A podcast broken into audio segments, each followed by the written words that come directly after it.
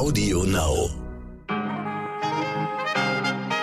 Liebe Zuhörerinnen, ich wünsche Ihnen einen guten Morgen an diesem Dienstag, den 19. April. Ich bin Michelle Abdullahi und hier ist für Sie heute wichtig mit unserer Langversion.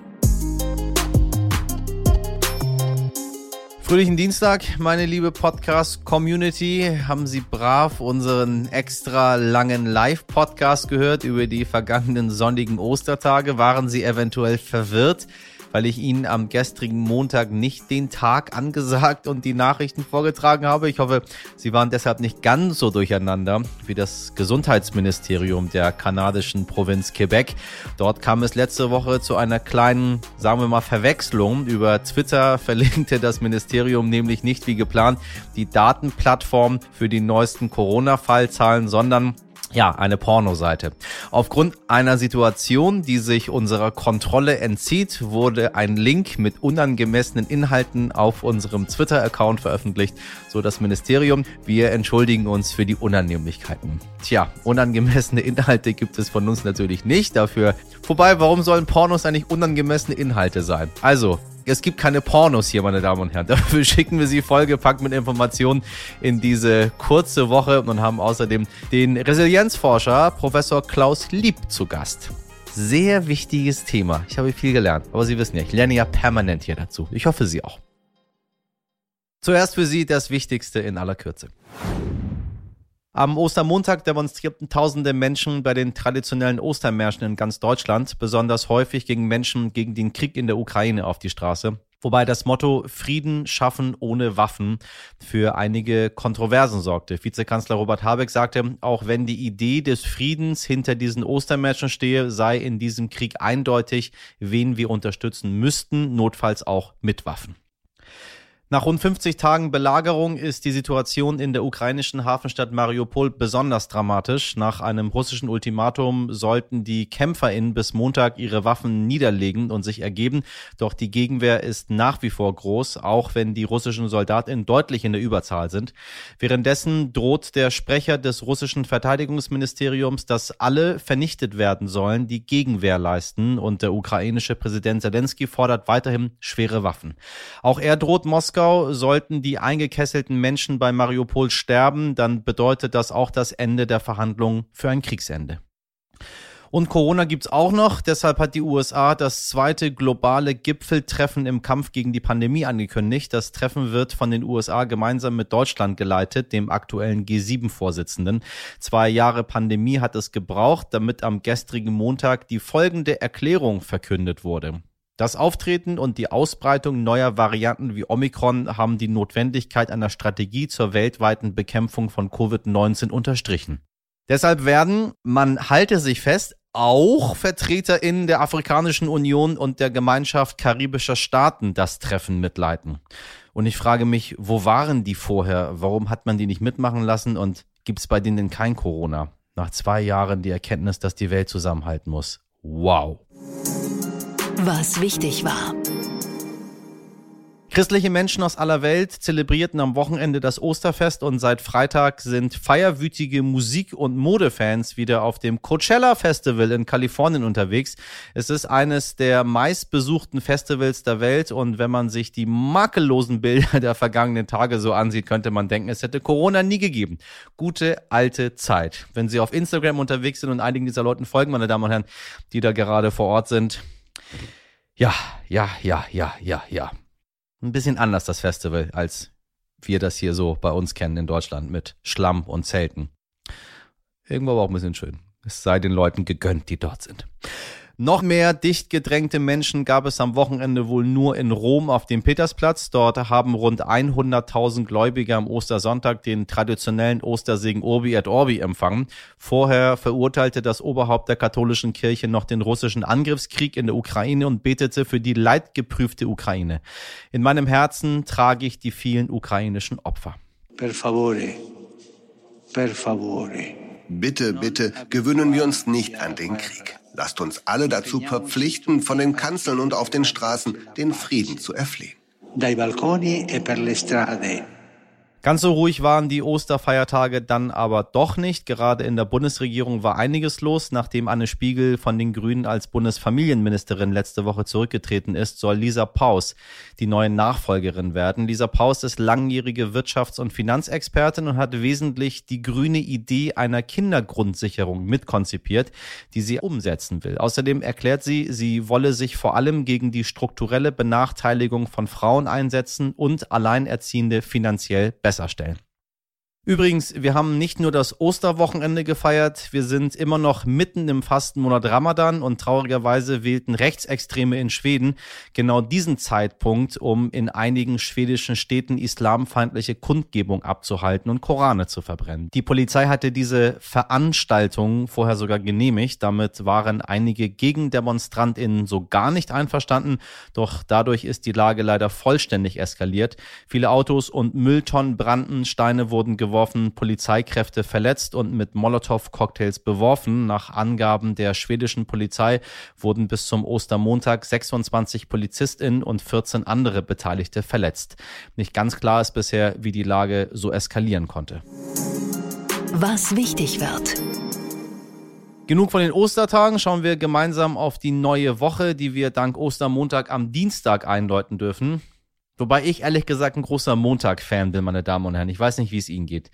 Ich mag den Sonntag nicht, wenn alles zu hat. Ich mag es, wenn es am Montag wieder so richtig schön losgeht. Also für mich ist diese kurze Woche nix. Aber vielleicht ja für Sie, weil Sie Ihre Arbeit hassen und Wochenende wollen. Ändern Sie das, meine Damen und Herren. Ändern Sie das.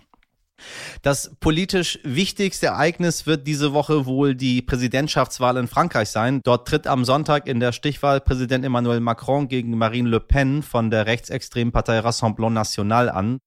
2017 hat angerufen, es möchte sein Finale zurück. Verzeihung, aber äh, die Wahlen sind tatsächlich sehr wichtig, da sie für mindestens fünf Jahre auch die deutsch-französische Beziehung bestimmen werden, die übrigens auch für die Europäische Union sehr relevant ist. Im ersten Wahlgang vor einer Woche lag Macron mit 27,8 Prozent vorne, Marine Le Pen mit 23,1 Prozent dicht dahinter. Pünktlich zur Wahl erhebt die EU-Betrugsbekämpfungsbehörde Olaf Vorwürfe gegen Marine Le Pen. Sie und einige Vertraute sollen rund 600.000 Euro veruntreut haben. Mal sehen, was sie im TV-Duell am Mittwoch dazu sagt. Mehr zu der Wahl in Frankreich hören Sie in unserer Sendung am Donnerstag. Ansonsten ist diese Woche auch die große Frühjahrstagung des Internationalen Währungsfonds und der Weltbank, die sich jedes Jahr in Washington DC treffen. Der IWF wird in diesem Rahmen heute seine neue Prognose zur Entwicklung der Weltwirtschaft vorlegen. Ich wage mal die steile These, mit steigenden Corona-Zahlen in China und dem Krieg in der Ukraine werden die nicht allzu rosig aussehen, aber wir werden sehen. Außerdem wird die britische Königin Elisabeth II. am Donnerstag 96 Jahre alt, gefeiert wird aber erst in der ersten Juniwoche zusammen mit ihrem 70-jährigen Thronjubiläum. Und Sie wissen, ab und an freuen wir uns bei heute wichtig über kuriose Feiertage. Am Samstag ist der Tag des deutschen Bieres, natürlich. Dieser Tag geht auf den Jahrestag zurück, auf den 23. April 1516, an dem das bayerische Reinheitsgebot verkündet wurde. Es soll das Gütesiegel des deutschen Bieres wahren. Na dann, Prost, Mahlzeit, meine Damen und Herren. Wissen Sie, was es noch wart? Es war die absolute gähnende Langeweile des deutschen Bieres. Aber naja, es gibt ja auch Bier aus anderen Ländern, was man noch trinken kann, wenn man ein bisschen Pep möchte. Nicht, wenn man sagt, hm, ich mag Bier, das immer gleich schmeckt. Psychisch gesund bleiben und das trotz Stress in unserer modernen Leistungsgesellschaft gehört das quasi schon zum schicken Modeaccessoire. Wie, du bist nicht resilient? Na, dann arbeite gefälligst mal dran mehr Belastung aushalten, viel schaffen und das am besten immer mit einem Lächeln. Seit den 90ern boomt das Resilienzgeschäft mit RatgeberautorInnen, Coaches, LebensberaterInnen und so weiter und so weiter. Es gibt zig Masterclasses, die von mal mehr, mal weniger seriösen Menschen angeboten werden. Ich persönlich tue mich mit der Thematik schon ein wenig schwer, liebe HörerInnen, wie Sie hier raushören. Quasi tagtäglich suggerieren uns Bücher und Podcasts, dass die innere Widerstandskraft erlernbar ist und sich jede und jeder gegen jede psychische Belastung immunisieren kann. So, so. Allein 2020 wurden in Deutschland fast vier Millionen Ratgeberbücher verkauft. Nicht alle zum Thema Resilienz, aber das Thema Selbstoptimierung boomt. Ein wichtiger Grund für uns heute, dazu mit einem absoluten Experten zu sprechen. Professor Dr. Klaus Lieb ist der Direktor der Klinik für Psychiatrie und Psychotherapie der Universitätsmedizin Mainz und forscht seit Jahren zum Thema Resilienz. Er sagt, Erschöpfungszustände fallen nicht vom Himmel und wir alle können etwas dafür tun, damit es nicht so weit kommt. Obacht. Herr Professor Lieb, ich grüße Sie. Ja, hallo, guten Tag. Resilienz. Hört man immer wieder das Wort, aber so richtig, was es ist, wusste ich bis eben nicht. Ähm, ich, ich brauche nochmal von Ihnen eine Einordnung. Ja, Resilienz, einfach gesagt, ist die Widerstandsfähigkeit, äh, trotz Stress und Belastungen psychisch gesund zu bleiben. Ja, man kann das so aus dem Lateinischen verstehen. Das kommt vom Wort resiliere, zurückfedern, zurückprallen. Ja, wie so eine Feder, die ausgelenkt wird und dann nach so einem Stress wieder in den Ausgangszustand zurückkehrt. Darunter versteht man Resilienz. Also psychisch gesund bleiben trotz Stress äh, und Belastungen. Und das ist das, was eigentlich die meisten Menschen haben. Ja, es ist nicht so, dass alle äh, unter Stress äh, krank werden, sondern die meisten Menschen sind resilient. Etwa zwei Drittel der Menschen äh, werden eben nicht krank nach Belastungen. Ist es genetisch bedingt, dass äh, einige, ich sag mal, wenn sie einen Schicksalsschlag haben, darüber gut hinwegkommen und andere sind quasi das Leben lang traumatisiert und kommen nicht drüber hinweg? Ja, hat man früher eigentlich gedacht, das wäre einem sozusagen in die Wiege gelegt. Äh, es ist sicher so, dass da biologische oder Anlagefaktoren sicher auch eine Rolle spielen. Ja, es gibt Menschen, die sind einfach von Natur aus resilient und andere müssen es lernen oder können es auch lernen. Und das ist das Schöne, was wir heute wissen. Also Resilienz ist eben nichts Statisches, sondern etwas Dynamisches. Das kann sich auch im Laufe der Zeit beim Menschen ändern. Also man kann heute resilienter sein, morgen weniger resilient. Aha. Also das hängt also einfach von sehr vielen Faktoren ab. Und es kann auch mal zu viel sein, dass man also zu viel an Stress und Belastung hat äh, und dann eben so ein Kipppunkt überschritten wird, dass man dann eben auch äh, dann eben entsprechend ja mit einer psychischen Erkrankung zum Beispiel reagiert. Also das heißt, pauschal kann man das nicht sagen. Ich habe, wenn ich jetzt mal äh, über mich selber nachdenke, es gibt so Dinge in meinem Leben, die habe ich bis heute nicht wegstecken können. Die sind immer noch da und die gehen irgendwie auch nicht weg. Ähm, und einige Dinge, wo wahrscheinlich andere Menschen sagen würden, oh Gott, da wäre ich jetzt kaputt gegangen dran, das war mir völlig egal. Ja, ist ganz unterschiedlich. Also man kann natürlich einerseits ähm, auch ähm, wachsen. Also man kann an, an solchen Krisen, an Belastungen, indem man sie überwindet, eben auch stärker werden. Und das ist eben auch das Schöne, dass wir eben auch sehen, dass Menschen, die Krisen überstanden haben, daraus gestärkt hervorgehen können. Es gibt andere Menschen, die haben gelernt, mit, mit einer Krisensituation oder mit einer dauerhaften Krise oder mit einer schwierigen Situation äh, umzugehen und die auch ähm, äh, zu ja darüber hinwegzukommen. Ja. Und, und andere haben auch gelernt, vielleicht Dinge einfach sein zu lassen und nicht immer zu versuchen, an Dingen, die man eh nicht ändern kann, ständig was versuchen zu ändern, sondern eben vielleicht die Dinge dann auch sein zu lassen, also irgendwas zu beenden, um dann wieder auf was Neues entstehen äh, lassen zu können. Leiden wir als Menschen denn besonders gerne? Ich habe irgendwie das Gefühl, dass ich bei einigen Dingen Sie werden mich verstehen, ich möchte da nicht loslassen dran. Ich weiß nicht, manchmal denke ich mir, nee, nee, ich möchte doch, dass es, es ist schlimm gewesen und es soll jetzt auch schlimm bleiben. Ich möchte da nicht einfach ja. drüber hinwegsehen. Ja, ist manchmal schwierig. Also es hat auch manchmal so was Selbstzerstörerisches, dass man eben gar keine, äh, ja, viele Menschen dann die Möglichkeit haben, sich nicht aus solchen äh, Situationen ähm, äh, zu befreien. Und das hat sicher auch was mit den Erfahrungen zu tun, die man äh, im Laufe des Lebens gemacht hat. Und manchmal äh, neigen wir dazu, genau dann wieder die schwierigen Konstellationen aufzusuchen, die wir eigentlich loswerden wollen. Also weil sie uns bekannt vorkommen. Ja, ja? wer also zum Beispiel äh, schwierige traumatische Erfahrungen in der Kindheit äh, hatte, äh, der oder die neigt häufig dazu, sich dann wieder Beziehungskonstellationen zu suchen, die ähnlich sind. Ja, und da rauszukommen und dieses, ähm, ja, eine Resilienz zu entwickeln, bedeutet auch, dass man eben ganz bewusst andere Situationen ähm, aufsucht oder andere Beziehungskonstellationen sucht und gerade das, was einem gut tut. Und diese Selbstfürsorge, das ist auch so ein Resilienzmechanismus, ja, dass man eben äh, auch das Gute und das Richtige äh, für sich tut ähm, und äh, auch mal den Blick wendet, also den Blick versucht, ähm, äh, oder die Situation auch mal anders zu sehen. Ja, also dass man, ähm, dass man andere Aspekte wahrnimmt äh, und das kann einen dann auch befreien aus solchen Situationen. Kann ich denn trainieren, resilienter zu werden oder ist das ausgeschlossen, weil dann doch irgendwas passiert, worauf ich nicht vorbereitet war?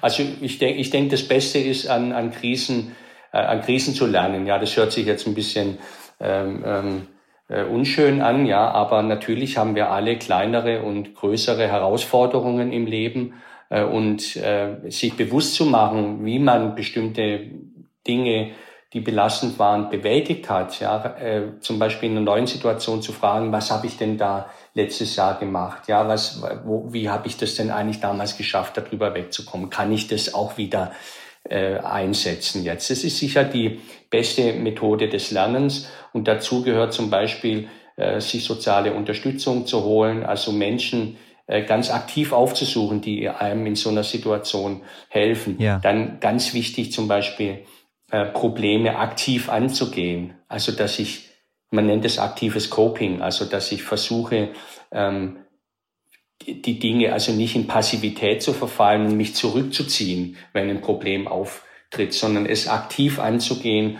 und in der Bewältigung äh, dann zu wachsen. Äh, das wären so zwei äh, ganz wichtige Dinge, die ich eben äh, ja an so Krisen wachsen und trainieren kann. Sagen Sie, hat sich das, hat sich das mit der Resilienz verändert im Laufe der, ich sag mal, letzten Jahrzehnte? Ich habe in meinem Umfeld so viele Menschen, die neuerdings an Depressionen, depressiven Verstimmungen, Burnout, ich kann nicht mehr, ich will nicht mehr. Dinge, die ich irgendwie früher nicht so wahrgenommen habe. Bin ich einfach älter geworden und nehme das einfach mehr wahr, weil das jetzt so ist? Ähm, oder hat der Einfluss von ich weiß nicht, den sozialen Netzwerken, der Druck, die, die, die Globalisierung, die Verbindung aller Menschen miteinander, Leistungsdruck, Instagram, äh, schöne Körper, äh, tolle Reisen, äh, mehr Geld ähm, und dann immer wieder, oh, ich will das auch, ich will das auch. Hat sich das verändert oder ist das, ist das ein Märchen? Ne, ich glaube schon. Also die, die Lebensumstände und äh, die, so wie wir die auch Freizeit äh, gestalten, ja, wo also immer sehr viel Erwartungen da sind, aber auch sehr ja hoher hoher Druck, äh, hohe ähm, hoher Wunsch, Zeit zu optimieren, möglichst viel rauszuholen, sich ständig weiterzuentwickeln und zu optimieren.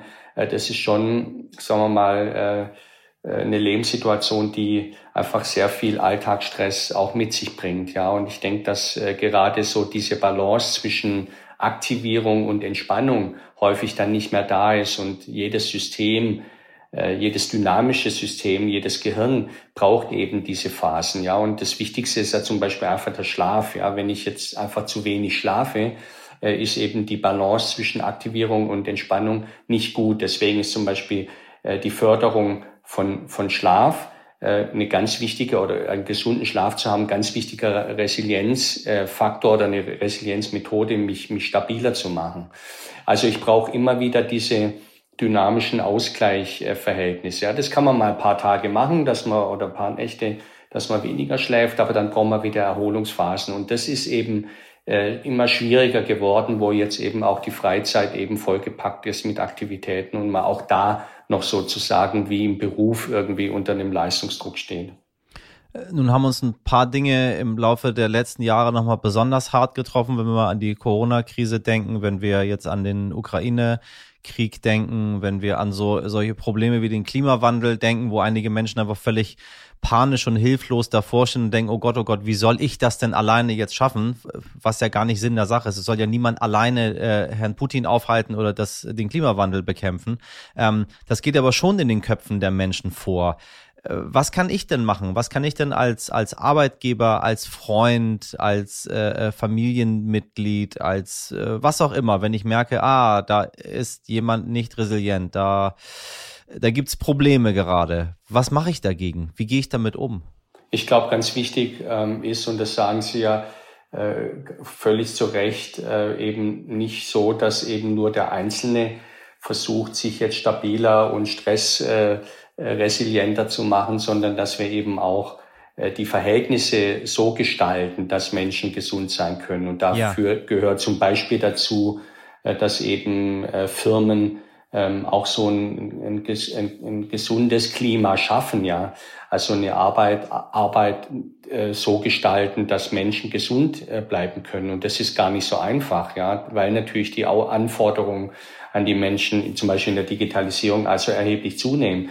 Aber jeder Betrieb kann das versuchen aufzufangen, Unterstützung zu geben. Und ich glaube, der wichtigste Faktor ist einfach der Führungsstil, der in einem Betrieb herrscht. Also wie gehen die Menschen miteinander um? Äh, wie ähm, erkennen sie und wie sensibel sind sie zum Beispiel im Wahrnehmen von der Befindlichkeit und Situation äh, der anderen Menschen und äh, inwiefern können sie die aufgreifen, um dann auch Unterstützung frühzeitig anzubieten. Es ist ja nicht so, dass solche Erschöpfungszustände und ähm, Burnouts oder Ausfälle oder Entwicklung psychischer Erkrankungen in dem Fall dann vom Himmel fallen, sondern das sind lange Entwicklungen und da gibt es viele Möglichkeiten, da auch zu intervenieren. Wobei, wenn ich ehrlich bin, habe ich das Gefühl, ich befinde mich ähm, ein bisschen bei ähm, betreuten Arbeiten hier, weil ich die ganze Zeit darauf achte, wie geht's dem, wie geht's der, was ist mit dem, was machen wir da, ist da vielleicht ein Anzeichen, äh, belaste ich die Person vielleicht zu viel. Ähm, und dann kommt mir irgendwie in den Kopf, äh, was dich nicht tötet, härtet dich ab. Also wo, wo ist denn dieses gesunde Maß? Das habe ich so ein bisschen verloren bei mir selbst, weil ich wirklich nicht mehr so genau weiß, wo ist jemand wirklich kurz vor dem Burnout oder wo denkt jemand, er oder sie sei kurz vor dem Burnout? Spielt das überhaupt eine Rolle? Ja, ich denke schon, dass wir auch, das ist richtig, äh, das Maß vielleicht gleichzeitig auch ein Stück weit äh, ähm, auch verloren haben, dieser Eindruck, ist nicht falsch, finde ich. Ähm, äh, ich denke, das geht es dann im Einzelfall äh, rauszufinden. Und ich glaube, dass äh, auch häufig die Einstellung der äh, Kolleginnen und Kollegen eben das Problem ist, weil, weil eben Stress oder Belastung sofort als negativ bewertet wird. Ja. Es ist ja häufig ähm, eben genau das auch, was einen fördert und voranbringt. Ja, Stress, Belastung ist ja auch erstmal was, was ich als, wenn ich es als Herausforderung erlebe, dann auch mich weiterbringen kann. Und äh, da hängt es auch, glaube ich, häufig an der Einstellung dazu. Ja, sehe ich eben eine Belastung oder eine Krise jetzt als was, wo ich denke, das, da, da kann ich sowieso nichts machen und äh, da werde ich sowieso nicht mit fertig. Oder ist es was, wo, wo ich sage, ja, äh, das gehe ich jetzt mal aktiv an und vielleicht schaue ich mir da mal an, ob ich da nicht vielleicht was lernen kann dabei oder äh, irgendwie weiterkommen. Und äh, diese Einstellung macht's aus. Und ich glaube, das rauszufinden oder vielleicht auch die Mitarbeiterin dazu zu motivieren und zu sagen, Mensch, pack das mal an. Ich glaube, ich traue dir das zu, du kannst es ja. und ich unterstütze dich dabei. Dann kann das auch eine andere ähm, Entwicklung mit sich bringen als so ein passives Verhalten.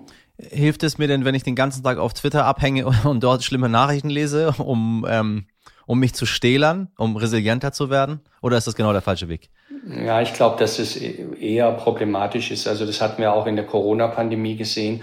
Und ich muss zum Beispiel bei mir auch ganz persönlich sagen, dass ich zu Beginn des Ukraine-Kriegs ähm, auch sehr viel dann Bilder gesehen habe, sehr viel ähm, die Medien äh, konsumiert habe und dann nach paar Tagen gesagt habe, nein, ich mache das jetzt nicht mehr. Und Aha. ich glaube, das ist ein ganz wichtiger äh, Punkt natürlich, dass äh, diese Bilder und diese, diese schrecklichen Nachrichten, äh, gerade wenn man sie dann kurz vorm zu Bett gehen oder ganz früh am Morgen sofort schaut, dann eben auch äh, sich ins Gedächtnis äh, einprägen und dann eben zu stark zu einer Belastung werden. Und äh, da rate ich auf jeden Fall zu einem sehr kontrollierten äh, Medienkonsum, also einfach neutrale äh, objektive ähm, Nachrichten in, in seriösen Medien sich eben anzuschauen, um dann eben gut informiert zu sein, äh, aber sich nicht ständig emotional zu belasten durch Bilder.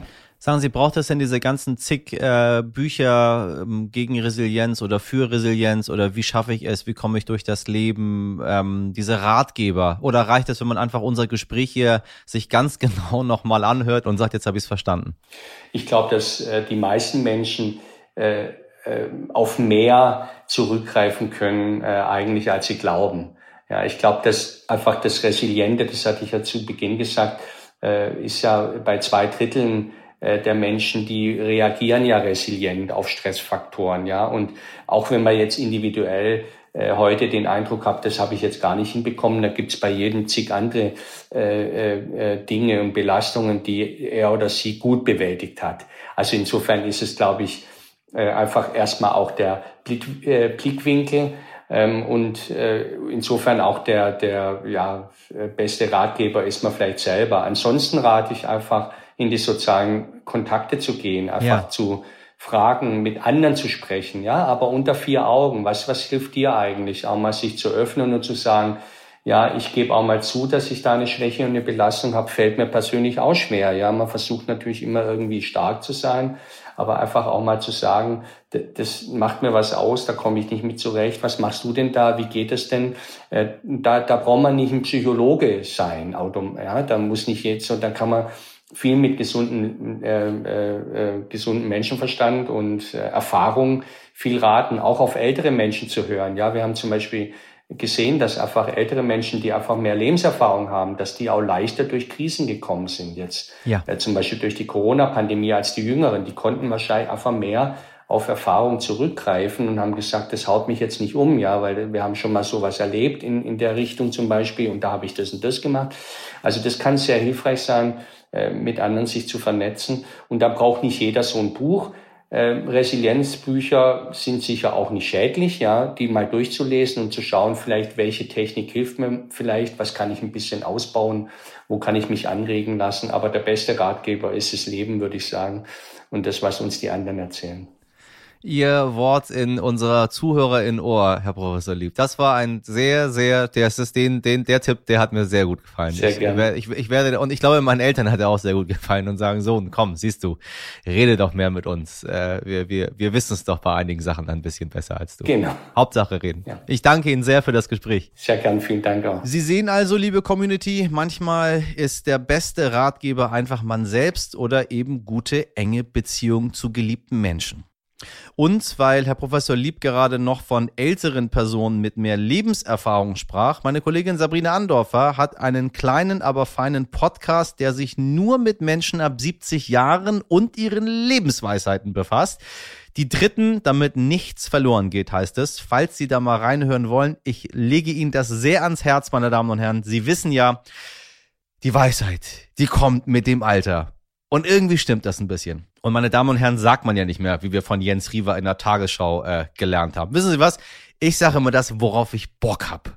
Und ab und zu sind es meine Damen und Herren, ab und zu ein bisschen gegender und ab und zu ist es einfach liebe Leute. Da sind dann, glaube ich, alle mit abgeholt. Hoffen wir es mal, liebe Leute.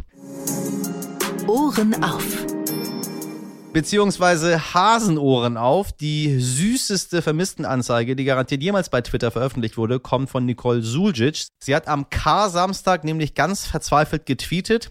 Ich brauche Twitter-Magie. Meine Tochter sucht ihren Hasi-Hoppel. Vermutlich verloren am Rasthof Plötzetal West am 8.4., aber eventuell auch erst auf dem Weg zwischen Hamburg und Blowand in Dänemark. Wir sind dankbar für jeden Hinweis. Hoppel hat braunes Fell, ist ein recht großer Plüschhase mit einer pinken Nase und einem rosa-weiß gepunkteten Schleifchen drum. Für alle kinderlosen Menschen da draußen, die jetzt möglicherweise denken, was für ein Quatsch. Verlieren Sie mal das Lieblingsplüschtier eines Kindes. Ich sage Ihnen, das war's mit der guten Laune. Für eigentlich immer. also, ich hoffe da ganz auf die Twitter-Community und drücke fest die Daumen, dass Hasi Hoppel bitte, bitte, bitte bald wieder nach Hause kommen kann. Das ist, oh, es geht mir immer ein bisschen nahe, wenn ich immer sowas vermelden muss. Also, meine Damen und Herren, falls Sie da irgendwo in der Nähe sind, zwischen Hamburg und, und, und Blowand in Dänemark, suchen Sie, damit Hasi Hoppel wieder zum Besitzer zurückkehren kann. Zur Besitzerin, zur kleinen Besitzerin. Ein kleiner Tipp an die Eltern. Wenn Sie merken, dass das Kind ein Plüschtier oder irgendetwas unfassbar gern hat und sich davon nicht trennen kann, bitte kaufen Sie ein zweites und packen Sie es in irgendein Regal. Irgendwann wird das Ding verloren gehen. Und dann können Sie sagen, weiß ich nicht, es wurde entführt und hier ist es wieder oder es war auf Reisen oder keine Ahnung. Zack, alle sind glücklich.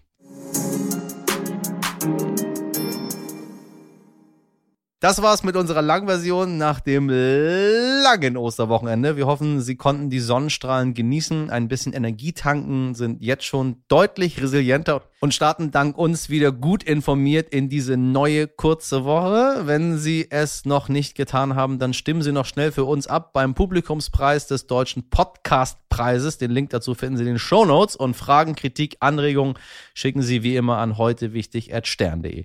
Meine fabelhafte Redaktion besteht aus Sabrina Andorfer, Mirjam Bittner, Dimitri Blinski, Etienne Cebula und Frederik Löbnitz. Produziert wurde diese Folge von Nikolas Femerling. Wir hören uns morgen wieder zur gewohnten Uhrzeit ab 5 Uhr. Einen schönen Dienstag. Machen Sie was draus. Bis morgen, Ihr Michel Abdullahi.